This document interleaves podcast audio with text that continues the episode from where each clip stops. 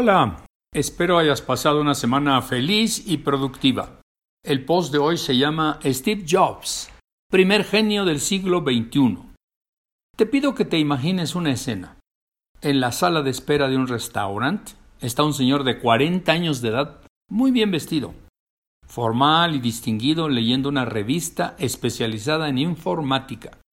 Llega un joven de 23 años en jeans, playera y melena, se sienta a su lado y saca la misma revista. Al ver que leían la misma noticia entablan conversación. El joven le pregunta ¿Por qué estás interesado en la informática? Y él le contesta Me estoy enterando que la empresa donde voy a trabajar acaba de quebrar. El joven preguntó ¿Eres ingeniero? Y le contestó No, soy especialista en recursos humanos pero he trabajado en IBM, Hewlett Packard y acabo de renunciar a Intel porque me contrató esta nueva empresa. Así que estoy sin trabajo. Al despedirse el joven le dice Dame tu tarjeta. Tal vez yo te contrato. Así se conocieron Steve Jobs, el joven de 23 años que acababa de fundar Apple, y Jay Elliott, que se convirtió en amigo, brazo derecho y terminó siendo el vicepresidente de recursos humanos de Apple durante el resto de su vida. Elliot acompañó a Steve a la Universidad de Stanford una vez a la semana para reunirse con jóvenes estudiantes de ingeniería.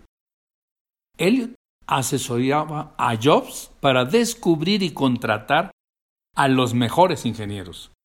Fue obsesión permanente de Jobs buscar a los mejores talentos y contratarlos. De la misma manera, fue implacable y grosero al despedir a los ineptos. Steve Jobs no estudió ninguna carrera profesional. Lo más que hizo fue meterse a un college, pero descubrió que no le gustaba estudiar. Fue importante para él descubrir en esa institución el gusto por la estética y la caligrafía, bella y estilizada. Le sirvió para dotar a sus computadoras de los tipos de letra más bellos del mercado. ¿Por qué se le reconoce como genio? ¿Cómo es que alguien que no estudia una carrera logra un sitial envidiable? ¿Qué cualidades le hicieron triunfar? Es interesante, ¿no crees? Jobs aprendió desde niño que era especial. En virtud de que su padre biológico salió corriendo cuando su novia le dijo que estaba embarazada, y ésta se dedicó a buscar con quién entregarlo, se burlaban de él en la escuela. Su madre adoptiva le dijo ¿Que no te das cuenta que nosotros te elegimos? A partir de ese momento su nueva madre lo convenció de que él había sido escogido por ser un niño especial. Creció embalsamado en amor y protección por sus padres adoptivos, con gran confianza en sí mismo. Sus padres adoptivos tenían carencias económicas, pero se comprometieron, al adoptarlo, a brindarle un gran futuro. Lo inscribieron en las mejores instituciones que pudieron pero Steve no las aprovechaba. Le gustaba vagar. Se metió en el mundo de las drogas, le gustaba la marihuana y escuchar música de Bob Dylan y de los Beatles. Buscó un trabajo en Atari y aprendió a elaborar juegos. Ahorró y se fue a la India para aprender a meditar. Cuando Steve regresó, buscó a sus amigos Stephen Wozniak, Woz y Ron Wayne. Juntos exploraron algunas opciones de computación.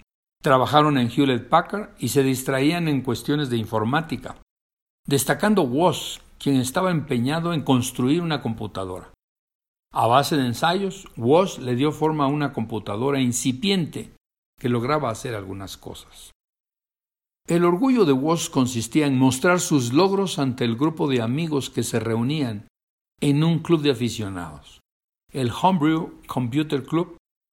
Todo esto en la meca de la innovación, Palo Alto, California. Allí comienza el contraste. Mientras Woz estaba empeñado en construir una computadora para mostrar sus avances a sus colegas del club, Steve le persuadió, y le costó mucho trabajo, que lo mejor era crear una empresa de computación. Cuando presentaron el primer producto en el Homebrew Computer Club, había distribuidor de equipos electrónicos y éste hizo muchas preguntas. Steve le pidió su tarjeta y consiguió una cita con él. La mañana siguiente, cuando este distribuidor levantó la reja de la tienda, lo primero que vio fue el rostro de Steve, que le propuso hacer negocio. Le vendió 50 equipos. A partir de allí se dedicaron a cumplir con el compromiso. Steve juntó a sus amigos y les dijo que había que crear una empresa. Así nace el primero de abril de 1976 la empresa Apple Computer. Trabajaron todo este pedido en el garage de la familia de Jobs y allí nace la primera computadora personal de la historia, la Apple One. Steve Jobs tenía 21 años de edad. Was 25. Lo curioso es que el tercer socio, Ron Wayne, decide separarse y 12 días después vende su acción en 800 dólares. Después de varios años, aceptó que cometió el mayor error de su vida. Steve logró vender 200 computadores Apple One, pero él estaba insatisfecho. No las consideraba valiosas. En su afán de producir una mejor computadora, concluyó que era necesario conseguir financiamiento. Logró contactar y convencer a un inversor ágil Mike Marcula, que accedió a invertir 250 mil dólares, mientras Wobbs trabajaba ya en la Apple II. Con la Apple II tuvieron un gran éxito comercial. Luego, al salir a bolsa en 1980, cuatro años después de haberse fundado, lograron una cotización de 1.780 millones de dólares. Steve se vuelve millonario a los 25 años. Para desarrollar una buena empresa, decide contratar a una persona experimentada, John Sculley, que era vicepresidente en Pepsi. Para convencerlo le dice, ¿prefieres pasar el resto de tu vida vendiendo agua azucarada en vez de venirte a cambiar el mundo? Bueno, pues Steve crece como empresario, pero su personalidad muestra algunos desajustes. A los 23 años embaraza a su novia y no reconoce a su hija. En la empresa se vuelve un tirano y despiadado director. Contrata y despide personal de manera grosera. Crea tantos conflictos que se enemista con John Sculley, el director que él mismo contrató, y no le queda más remedio que salirse de Apple. La leyenda dice que lo despidieron Vende todas sus acciones menos una para seguir ligado a la empresa. Al salir de Apple se lleva los cinco mejores informáticos para crear una nueva empresa, la Next, dirigida al mercado de universidades porque aspira a revolucionar la educación. Se le presenta la oportunidad de comprar en 10 millones de dólares el área de animación de Lucasfilm. La rebautiza con el nombre de Pixar y se involucra en la creación de películas animadas. Así, interviene en la creación de Toy Story, Monsters Inc., Cars, Buscando a Nemo y otras, donde consiguen varios premios Oscar.